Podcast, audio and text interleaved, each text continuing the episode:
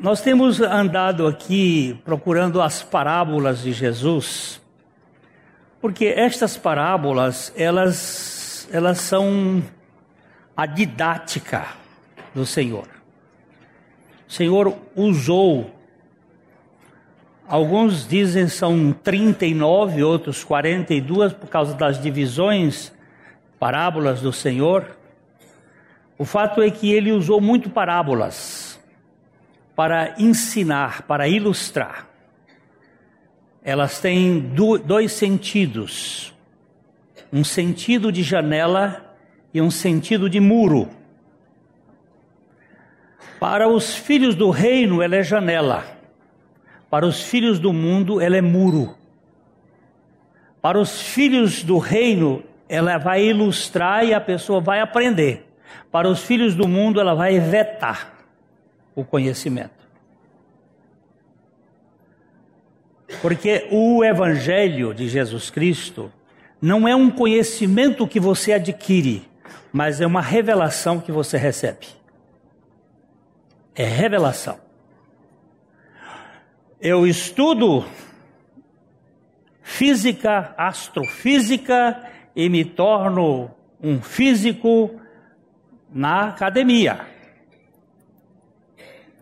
mas eu não me torno um discípulo de Jesus simplesmente lendo Bíblia. Eu preciso de revelação. A leitura é importante? É, mas sem revelação nós ficamos na letra. E a letra, ela mata. Esta parábola aqui é uma das parábolas do capítulo 25 de Mateus é a parábola dos três servos. Aqui são três categorias de servos. Uh, nós temos procurado usar a versão NVT. Existem várias versões bíblicas. Você sabe que as traduções elas não são precisas. A primeira tradução da Bíblia foi feita para o latim. A Bíblia foi escrita em hebraico, o Velho Testamento, e parte em aramaico, o livro de Daniel. Parte do livro de Daniel foi escrito em aramaico e parte em hebraico. Quando se referia ao Império Babilônico, o livro foi escrito em aramaico. Quando fala da, do povo de Israel, foi, ele foi escrito em hebraico. O aramaico é uma mistura do hebraico com as línguas arameias.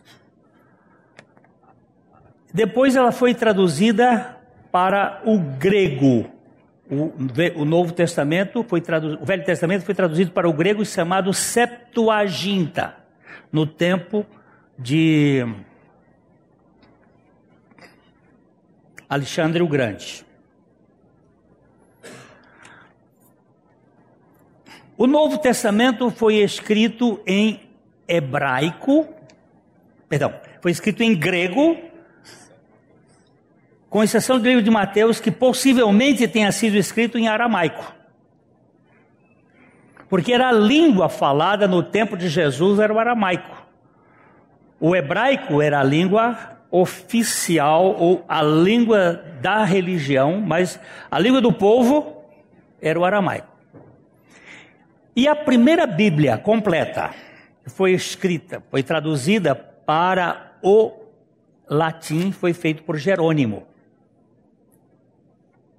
para o latim. Então nós tínhamos até o século XIV, a Bíblia era hebraico, aramaico, grego e latim.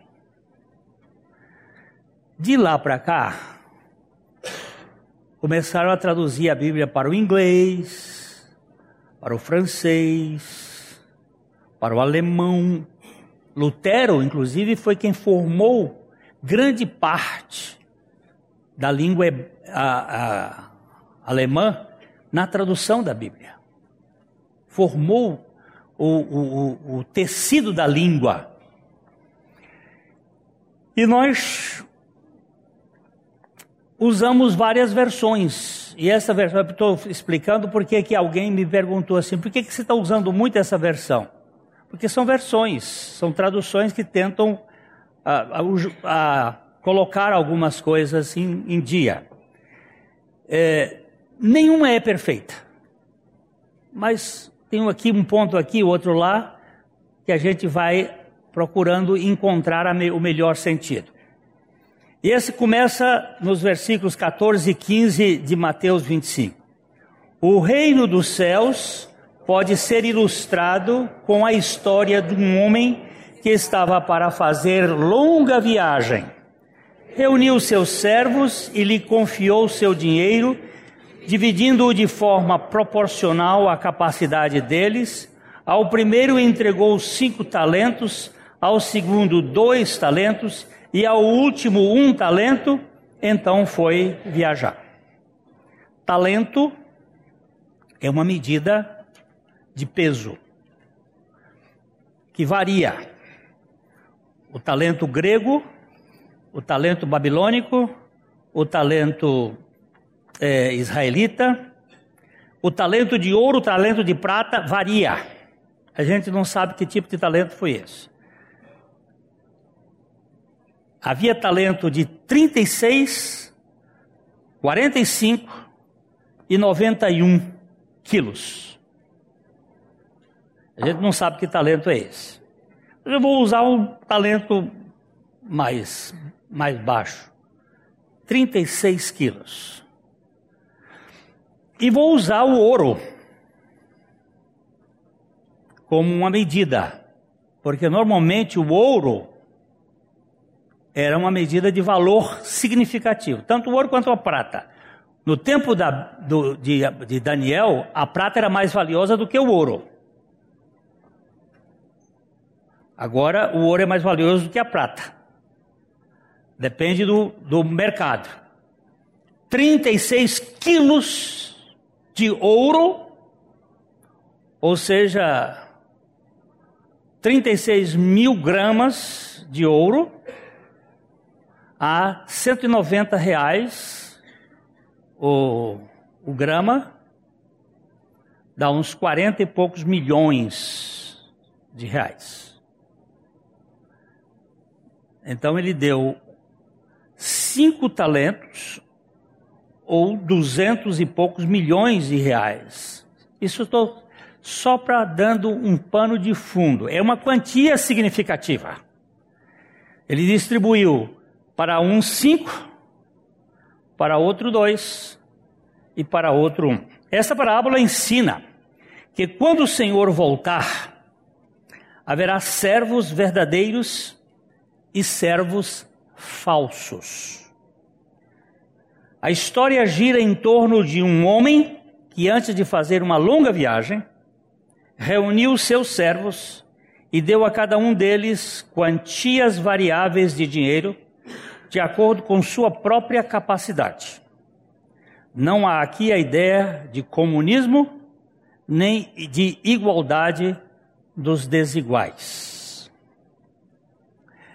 Há uma questão que nós precisamos entender: que dar igual a, des, a desiguais, dar igual a desiguais é cometer desigualdade flagrante como dar desiguais a iguais. Olha lá. Dar igual. Dar a A para um, dois, três, quatro, cinco, é cometer desigualdade flagrante como dá um, dois, três, quatro, cinco, A, A, A. Você não pode dar para pessoas desiguais a mesma coisa. Jesus nunca trabalhou com o comunismo. Dizer que Jesus foi o primeiro comunista é absurdo. Porque há desigualdade. Você repara que não existe uma folha igual numa planta. Não existe um floco de neve igual numa nevasca. A coisa mais original do universo é a originalidade de Deus na sua criação e na sua redenção. É, um recebeu cinco talentos, o outro dois e o último um. Deveriam usar o dinheiro para fazer renda ao Senhor, capital e trabalho. O homem com cinco ganhou mais cinco. O homem com dois dobrou o seu talento. Mas o homem com um foi e cavou um buraco e o enterrou. Não é difícil ver que Cristo é o Senhor e a longa jornada é o período entre os dois adventos. Se puder arranjar aquele aquele quadro do, dos que eu já coloquei aqui da outra vez, por favor, este mesmo. Os dois adventos. Os três servos podem ser os israelitas que viveram durante o, o grande, a grande tribulação, responsáveis por representar os interesses do Senhor ausente, ou os cristãos que, através das eras, receberam encargos de acordo com suas habilidades individuais. Aqui nós temos aquele quadro de comparação, não é? O primeiro advento, de Jesus, a encarnação, nascendo de Maria e indo até a cruz. O ministério de Jesus terminou na cruz. A ressurreição já não é mais ministério de Jesus, é ministério do Pai. Porque um morto não se ressuscita, um morto é ressuscitado. Ele ali terminou o ministério dele na cruz, quando ele disse: Nas tuas mãos entrego o meu espírito. Antes ele disse: está tudo consumado. O que eu vim fazer foi feito. Ele realizou uma obra redentiva. Ele desmanchou o, aquilo que foi feito lá no Éden, que é o, a casa do oleiro. O barro, o homem feito de barro, e se tornou um vaso inútil ou um vaso partido, ferido, quebrado, ah, esburacado, ele foi e refez o barro, desmanchou na cruz e na ressurreição, então há um novo, que é isto que é a obra de Cristo. O primeiro advento. Depois, aqui nós temos o, o chamado tempo da graça, daqui até o arrebatamento da igreja o arrebatamento dos santos, não da igreja, mas dos, dos santos, porque parte da igreja, eu creio, vai ficar na grande tribulação. Eles estão na igreja, mas não estão no Senhor. Vão passar pela grande tribulação. É a minha aposta. Não estou dizendo que essa está certa. E aqui tem três apostas. Eu já expliquei isso aqui da outra vez. Pode ser que esta parábola esteja se referindo tanto aos cristãos quanto aos judeus que estão aqui nesse período da grande tribulação, mas pode ser também que seja tanto judeus cristãos quanto cristãos não judeus que viverem nesse período até o advento. Mas o fato é o seguinte: ele está falando de que Deus distribuiu talentos ou riquezas representativa de poder econômico para três tipos de pessoas e distribuiu diferente. É, que aquilo ali se refere ao tempo do Senhor até a sua segundo advento, que o segundo advento do Senhor é aqui, ó. Aqui, ou aqui, ou aqui. Depois o reino milenar, depois o juízo final, e aí a eternidade que são os capítulos 21, 2, 21 e 22 de Apocalipse. A Bíblia tem 1189 capítulos. Os dois primeiros capítulos, os dois primeiros capítulos não tem diabo. Ele podia até estar lá no jardim, mas não há aparência dele. Ele aparece no capítulo 3, a serpente aparece ali e ela desaparece no capítulo 20 de Apocalipse. Os dois últimos capítulos da Bíblia também não tem diabo. Ele aí está julgado e condenado e jogado no lago de fogo.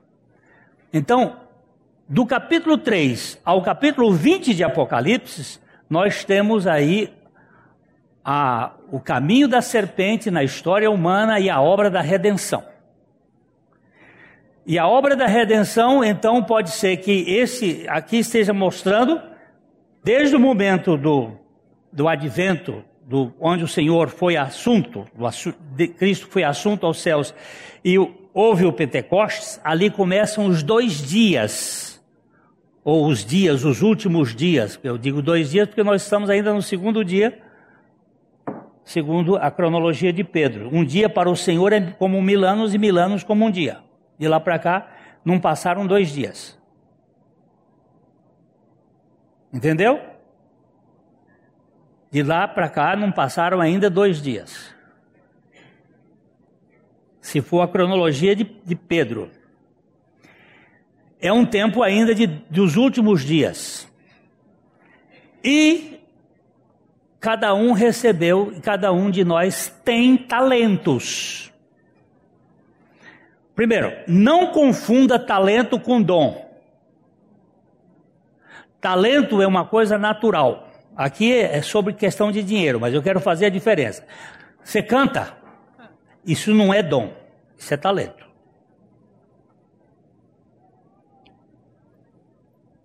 Vou botar um bem difícil. Existe, nós contribuímos, dinheiro se contribui. Tem gente que tem dom de contribuição. E tem gente que talento em contribuir. Ele talento em contribuir. O dom de contribuição é uma pessoa que ela contribui, aquilo é uma coisa absolutamente divina. Não sabe por quê. Leon Tolstói, um príncipe russo, deu tudo o que tinha para a obra de Deus. Isso é, isso é um dom. E ninguém, ninguém deve entrar nesta pira. Agora eu vou ser Leon Tolstói, que você vai enlouquecer. Se você for fazer por na base do MOOC. Talento é uma capacidade humana dada por Deus. Porque tudo que nós temos foi Deus que nos deu. Mas os dons é algo do Espírito Santo. Não é nosso, é do Espírito Santo eu já tive manifestação de dons de cura, em que o Senhor me usou com incredulidade, porque eu não estava crendo que a pessoa ia ser curada. Mas ele usa uma mula quando ele quer. Então nós temos que entender não, as coisas não. No, no, no talento, às vezes você fica meio orgulhoso. No dom, você diz assim: esse não é meu. Eu saio da, de perto e vou para longe. Isso aqui foi Deus que fez. Eu estou fazendo essa diferença para dizer o seguinte: ah, esses talentos aqui não são os talentos naturais, é, é uma riqueza que foi dada. Mas todos nós temos talentos e precisamos desenvolver os nossos talentos. Lendo aqui os, os versículos de 19 a 23. Depois de muito tempo, o Senhor voltou de viagem e os chamou para prestarem contas de como haviam usado o dinheiro. O servo ao qual ele havia confiado cinco talentos se apresentou com mais cinco. O Senhor me deu cinco talentos para investir e eu ganhei mais cinco. O Senhor disse: Muito bem, meu servo bom e fiel, você foi fiel na administração dessa quantia pequena e agora lhe darei muitas outras responsabilidades. tem. O servo que havia recebido dois talentos se apresentou e disse: O senhor me deu dois talentos para investir e eu ganhei mais dois. O senhor disse: Muito bem, meu servo bom e fiel. Você foi fiel na administração desta quantia pequena, agora lhe darei muitas outras responsabilidades. Venha celebrar comigo. Aqui você vê que é uma prestação de contas. Eu te dei cinco, você granjeou mais cinco, e você vem apresentar dizendo assim: o senhor me deu cinco, isso é uma questão contábil. Você me deu cinco, eu trabalhei, trabalhei, e estou te dando dez. Lógico que ele deve ter usado parte para sua manutenção, mas ele dobrou a importância. Os dois fizeram o mesmo. Depois de muito tempo, o Senhor voltou e pediu prestação de contas. Isso descreve o segundo advento. Cadê o segundo advento? Vamos lá. O segundo advento. Então, é, é aqui nesse período, nós ainda estamos aqui nesse período, que é chamado período da graça, estamos sendo beneficiados, mas temos que prestar contas daquilo que nos foi dado. Tá? E aí nós vamos oferecer ao Senhor o que Ele nos deu. Vamos dizer aqui está aqui o que o Senhor me deu e está aqui o que, é, é, que foi granjeado. É, isso descreve o segundo advento. Os dois primeiros receberam exatamente o mesmo elogio. Muito bem, servo bom e fiel, você foi fiel em alguma coi algumas coisas, e eu farei governar sobre muitas coisas. Entra na alegria do seu Senhor. Domingo passado eu me referi, eu me referi ao, abre por favor minha filha, ao talento, ao galardão, e uma irmã me escreveu, Pastor Glênio, o senhor disse que não se perde a salvação, mas se perde o galardão. O que é galardão? Difícil explicar galardão do ponto de vista bíblico, a meu ver. Não pode ser alguma coisa que eu conquistei por, por merecimento, mas alguma coisa que eu conquistei por dependência. Deixa eu ver se eu explico isso. No reino de Deus não existe meritocracia. Não existe essa coisa assim, eu fiz mais, eu ganho mais. Não existe. Que seria igual ao, ao nosso sistema aqui, que iria levar uma competição desgraçada. Você fez mais do que eu e eu vou ficar com inveja de você, porque é isso que acontece. Quando o sujeito faz mais, melhor, logo o outro fica com com raiva, inveja. A inveja é fruto dessa, dessa, porque o outro se destacou, então eu fico com inveja dele. Não acredito que seja essa a razão.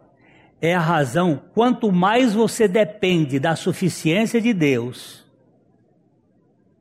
o galardão se torna mais eficaz.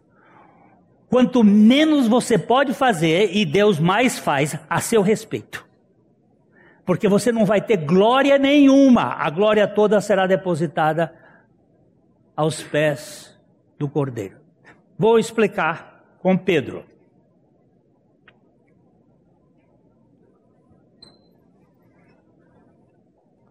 Aí eu vou trazer um probleminha aqui. Eu acho que Pedro e Paulo fizeram as duas coisas e tem um, a gente tem que considerar. Pedro chegou na porta formosa do templo e tinha um mendigo. O mendigo chegou e disse: Me dá uma esmola. O Pedro bateu a mão no bolso e disse: Não tenho. Mas eu tenho. O que tenho, isso te dou. Em nome do Senhor Jesus, o Nazareno levanta e anda. O cara saiu pulando, gritando, foi lá para dentro do templo. Quando o povo viu, correu para cima de Pedro, correu e Pedro disse: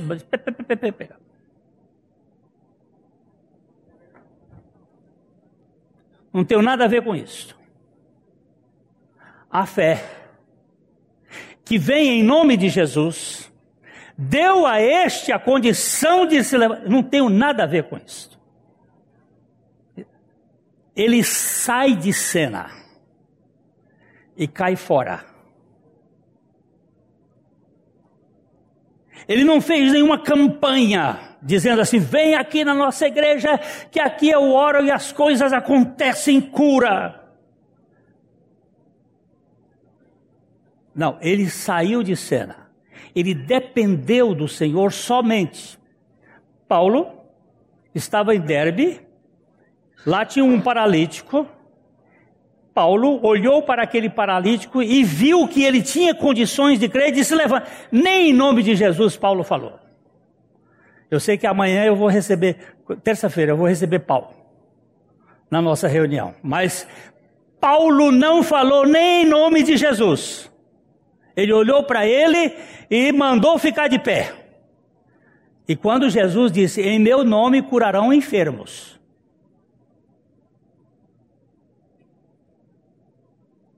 Pegaram Paulo e deram umas cacetadas que eu acredito que Paulo foi morto, apedrejado. E os irmãos chegaram, rodearam ao redor dele, e eu acredito que Paulo ressuscitou. Porque ele saiu dali e andou 27 quilômetros a pé no outro dia, depois de um apedrejamento que foi tido como morto. Ninguém andava sem um milagre profundo de restauração total. O que eu quero dizer é o seguinte: galardão é aquilo que Deus faz através de mim e a glória toda vai para Ele. Porque se for para eu receber a glória, começa que nós vamos ter disputa lá no céu. Guilherme, eu fiz mais do que você. Então eu quero ficar mais perto do Senhor, porque eu tenho mais gabarito. Pronto. O céu virou inferno. Não tenho essa concepção de galardão, a não ser que o galardão seja: Senhor, só o Senhor para fazer o que fez através desse trapo de imundícia. Glória seja dada ao seu nome. Quanto menos no reino de Deus, mais.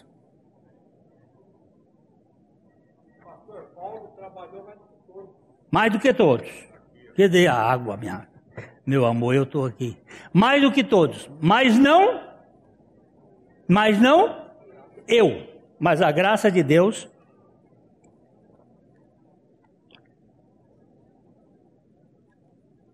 Bota lá esse texto, minha filha.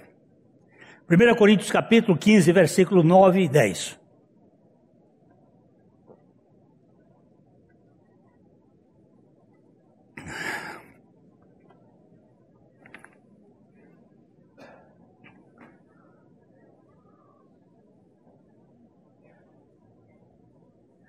Pois eu, pois sou o mais insignificante dos apóstolos.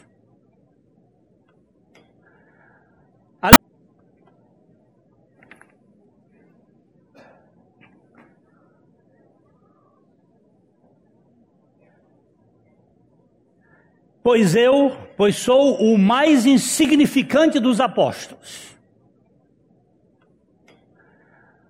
Aliás, nem sou digno de ser chamado apóstolo, pois persegui a igreja de Deus.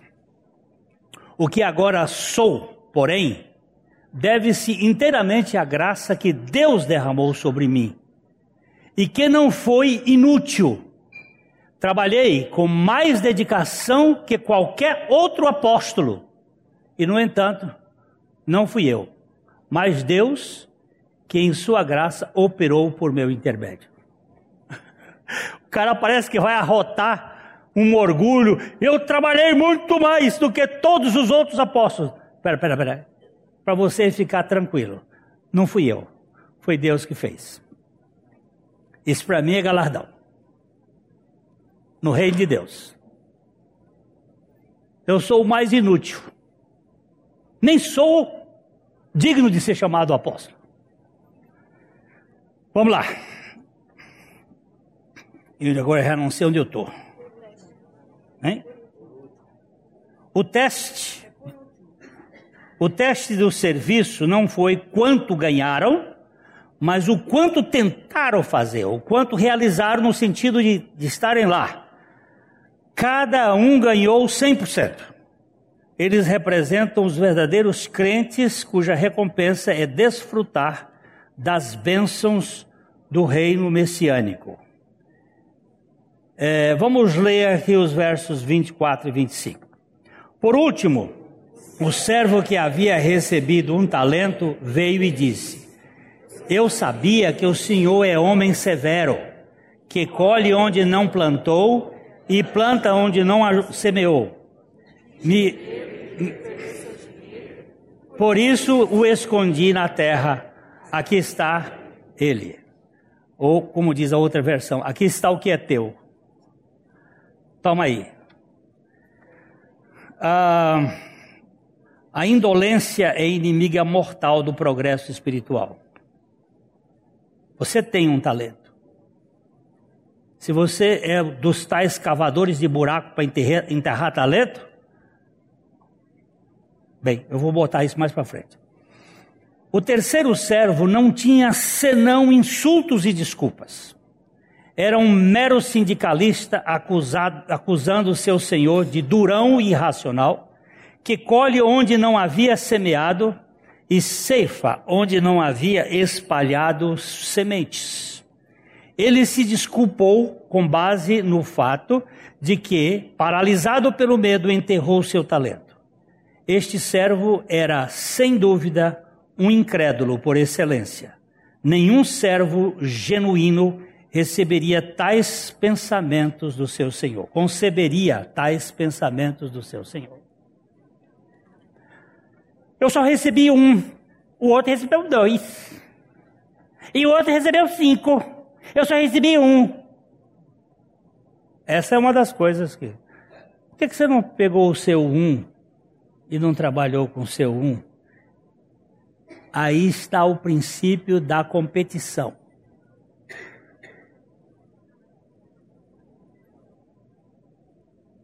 Eu não me conformo de ter recebido só um. Quando você recebeu dois, e o outro lá recebeu cinco, e eu não me conformo. Isso é o pecado. Como Deus sereis. Eu quero ser maior. Eu sou maior do que Deus. Maior do que Deus eu sou. Eu sou maior do pecar, porque Deus nunca pecou. O cara quer ser maior do que Deus, nem que seja no pecar. Eu quero mais, eu quero mais. Você não recebeu um talento? Trabalha com esse talento. Você vai ver como ele vai aumentar. O terceiro servo não tinha senão insultos e desculpas.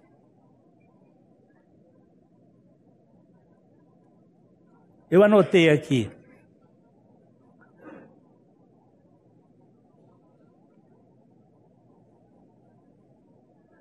Não tente apagar a estrela dos outros. Isso não faz a sua brilhar mais. Cuidado com crítica. Em vez de você estar criticando, pega seu talento e começa a trabalhar com ele. Trabalha com ele. Augusto Sala, Sali, Sali, Salier, Salieri foi professor de Mozart.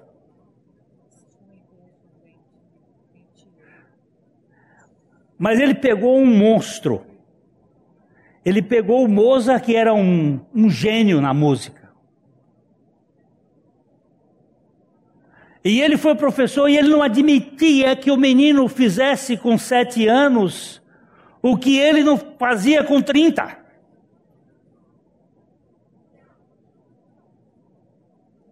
Então ele passou a vida toda perseguindo o Mozart.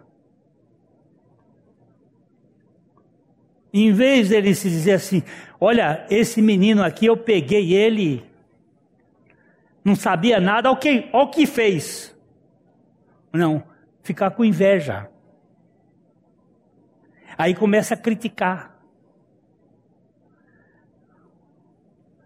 A comida não está boa, já que eu não sei fazer melhor do que você. já que eu não sou. Como é aquela. aquela, aquela faz, faz pratos excelentes. Ô, gente. Rita Lobo, Rita Lobo.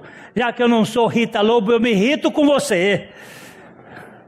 E não faço. Essa, essa comida é horrível. É horrível. Ela ficou salgada. Eu vou, eu vou essa semana lá na sua casa, viu? Essa semana não, por quê? Não, a semana passada eu fui para, eu fui viajar. Ah! Ela vai no médico, tá bom. Então, na outra semana. Dia 6 e dia 8. Como é que nós vamos fazer com o pastor Pois então, nós vamos dar um jeito. E, e, e aquele bolo de fubá? Ah, eu quero ver. Eu quero ver. Ah, mas o bolo de fubá da minha mãe é melhor do que o seu, da sua. Isso, isso faz parte. As pessoas vivem criticando os outros. Não tem alegria de celebrar, dizer assim: olha, eu nunca comi um bolo de fubá igual ao seu. Vai encontrar defeito. Você sabe por que, que é melhor ir à casa onde há luto do que à casa onde há banquete? Já descobriram por quê? Lá no livro de Eclesiastes diz que é melhor ir à casa onde há luto do que ir à casa onde há banquete. Por que será? No lugar de luto é melhor do que no lugar onde banquete? É que no lugar do luto você vê o fim de todas as pessoas. Ali você vê, todo mundo vai morrer.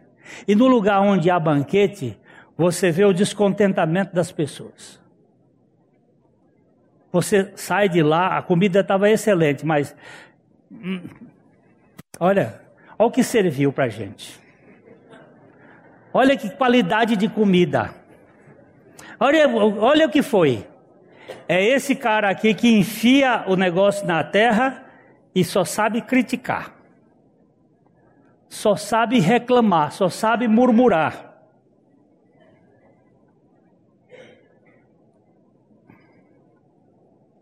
O, senhor, o que, que o Senhor disse?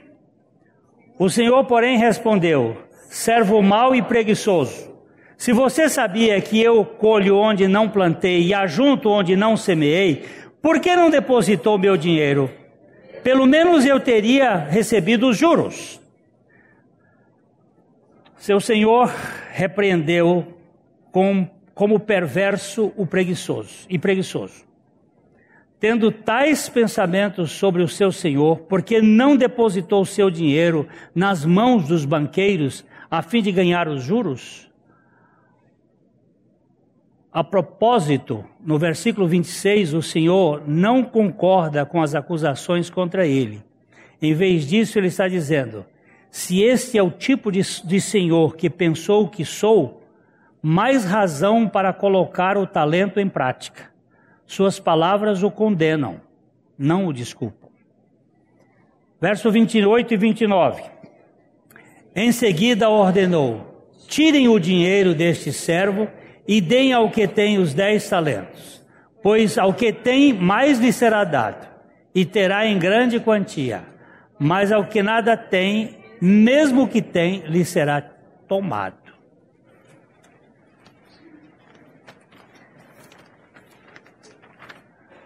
Se esse homem tivesse dobrado o, talento, teria recebido o mesmo elogio que os outros. Em vez disso, tudo que tinha para mostrar era o buraco no chão. Ele só sabia o que era cavar e enterrar. O seu talento foi levado e dado ao homem com dez talentos. Essa é a lei fixa no reino espiritual. A todos que tiverem, mais será dado e terá abundância. Mas aquele que não tem, até o que tem será tirado. Aqueles que desejam ser usados para a glória de Deus recebem os meios. Quanto mais fazem, mais podem fazer. Por outro lado, perdemos o que não usamos, pois a atrofia é a recompensa da indolência. pessoa fica lá para, eu não, não posso fazer nada. Vai ficar atrofiado. Vai ficar atrofiado. Você tem talentos, você tem dons, e Deus vai usar esses dons quando você coloca isso diante do altar do Senhor. Está aqui, Senhor. Eu não sei o que fazer, mas está aqui. Você lembra dos cinco pães e dois peixinhos do menino? Botou na mão do Senhor, o que que deu? Uma multidão que foi alimentada, mas eu não sei fazer nada. Isso é mentira. A menção dos banqueiros no versículo 27 sugere que, se não podemos usar nossos bens para o Senhor, devemos entregá-los a outros que podem. Os banqueiros, neste caso, podem ser missionários, sociedades bíblicas, editoras cristãs, programas de rádio e TV que preguem o Evangelho, etc. No mundo como o nosso, não há desculpa para deixar o dinheiro ocioso. Há muitos que podem fazer aquilo que temos dificuldade em realizar. Eu encontro alguém que pode fazer o que eu não posso e eu vou investir naquele que vai fazer aquilo. E isso é uma forma. Aquele que vai, aquele que sustenta, aquele que ora, aquele que, que faz a, a participação como um todo. O Dr. Pierce recomenda as almas tímidas, sem capacidade para serviço ousado e independente em favor do reino de Deus, devem vincular sua capacidade a, a sua incapacidade à capacidade e experiência de outras pessoas que farão seus dons e bens de uso ao Senhor da igreja. O mordomo que tem dinheiro, mas não tem capacidade, energia ou prática para fazer certas tarefas na igreja, pode investir naqueles que têm os dons, embora não tenham os recursos para desempenhar com mais eficácia e abrangência. Alguns foram dotados com aptidões para ganhar dinheiro, podendo aplicar em favor daqueles que têm dons diferentes. Isto é muito importante saber que há alguns que podem fazer coisas que eu não sei fazer. Moisés reclamou com Deus que ele não sabia falar.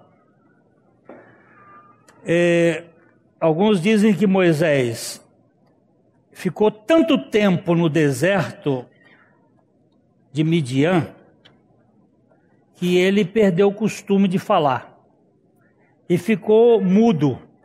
Ele ficou 40 anos lá no deserto, só ouvindo ovelha berrar e ele ficou tati bitati. Aí ele disse para Deus: "Não, eu não, eu não, eu não, não sei falar, eu tô". Aí Deus diz assim: "Tudo bem, que você vai, vai. Mas Arão vai falar no seu lugar". E botou Arão junto com Moisés. Todos nós temos possibilidades de ter os nossos arões. E você tem a condição de não falar, mas tem alguém que fala por você, um missionário, um livro, uma Bíblia que você doa, isso tudo vai falar em seu lugar. E é muito importante que nós possamos ver isso.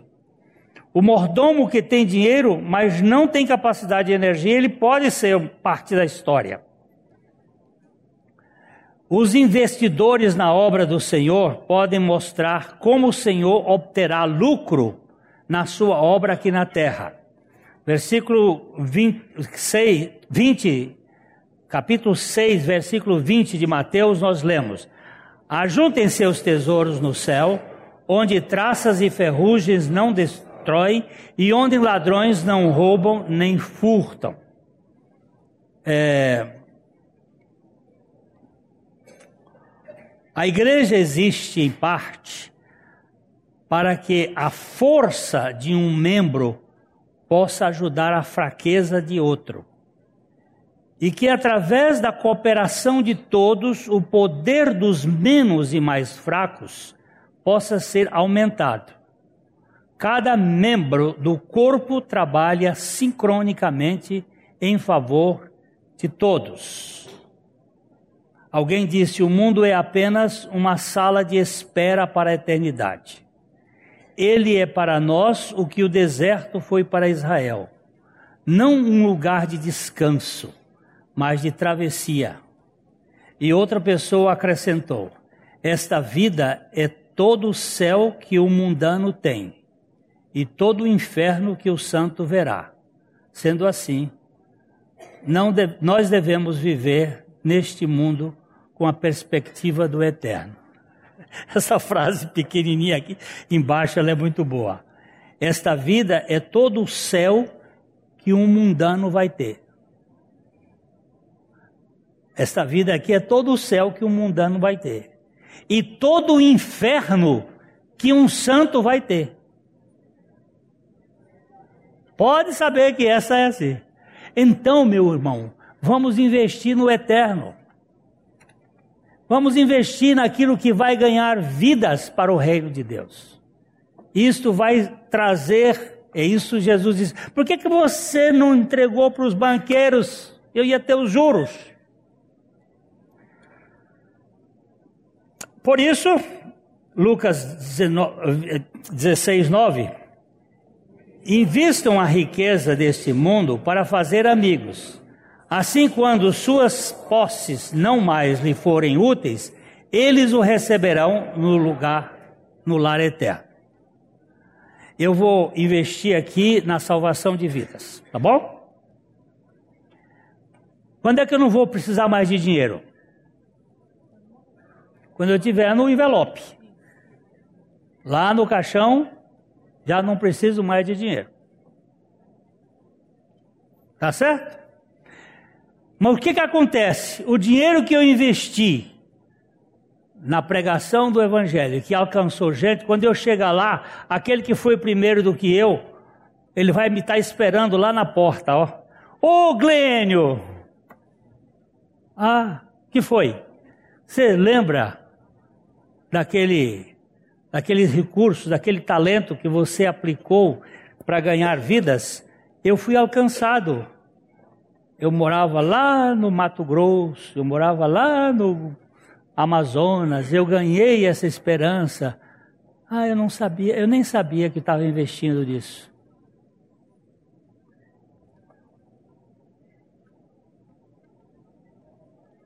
Fazer amigos no reino de Deus é maior, a maior aplicação que se pode empreender.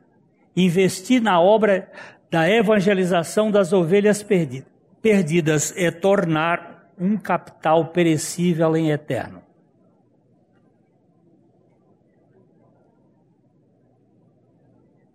Você vai, você vai se surpreender com Vinde benditos de meu Pai, possuir por herança o reino que eu vos tenho preparado desde a fundação do mundo.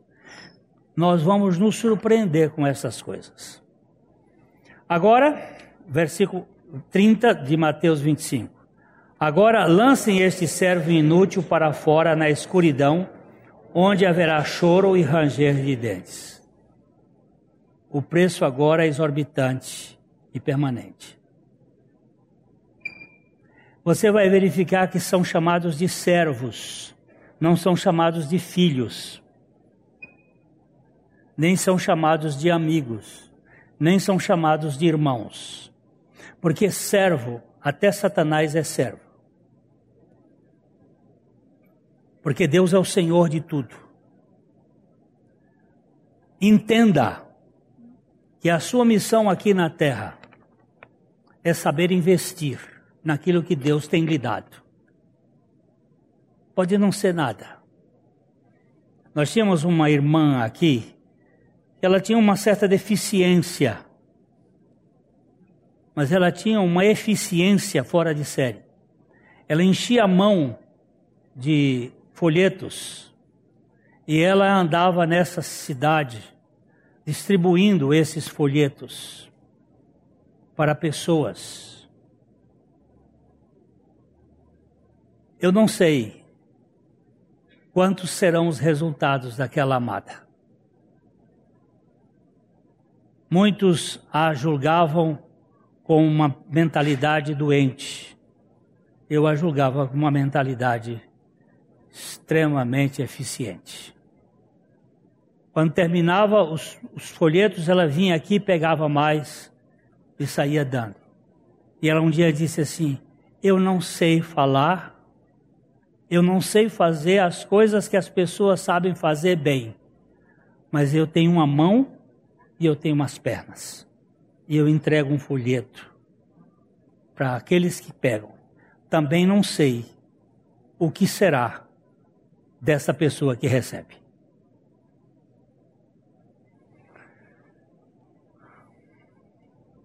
O servo não lucrativo foi expulso, foi excluído do reino e compartilhou do mesmo destino angustiado dos ímpios. Não foi seu fracasso em investir o talento que o condenou. Antes, a sua falta de boas obras mostrou que ele não tinha fé salvadora. Vamos pegar Tiago, capítulo 2, verso 14 e depois o verso 23. Olha só. De que adianta, meus irmãos, dizerem que têm fé se não demonstram por meio de suas ações? Acaso esse tipo de fé pode salvar alguém? Verso 26. Assim como o corpo sem fôlego está morto, também a fé sem obras está morta. Ninguém é salvo pelas obras, mas todos os salvos têm que demonstrar boas obras. E nós temos a graça de Deus propiciando-nos essa, essa qualidade. O que significa? O significado espiritual da parábola é o seguinte, segundo Barnes Notes. Primeiro, os servos de Deus não são todos dotados de dons e talentos iguais. Certo? Muito bem. Eles são de despertados a empregar seus talentos na proporção de sua honra e no aprimoramento daquele adequado deles. Três, empregando os dons de maneira adequada, os aprimoram e se fortalecem. Quatro, eles serão julgados de acordo com, os melhor, as, com as, as melhorias que fizerem. Quinto, os pecadores olham para Deus como Senhor duro, irracional e tirânico. Eles serão, sexto, serão julgados não apenas por fazer o mal, mas por deixarem de fazer o que é certo. Sétimo, se o servo que manteve o talento inteiro e o devolveu ao Senhor intacto foi julgado, condenado e rejeitado, o que deve esperar aquele que abusa dos seus talentos, distribuindo as faculdades nobres que lhes são conferidas e desperdiçando a propriedade que poderia ser empregada para promover os interesses do reino de Deus? Destruindo. Destruindo. A, as, a, desperdiçando, né? Destruindo as faculdades sobre que lhes foi lhes são conferidas e desperdiçando a propriedade que poderia ser empregada para promover os interesses do reino de Deus?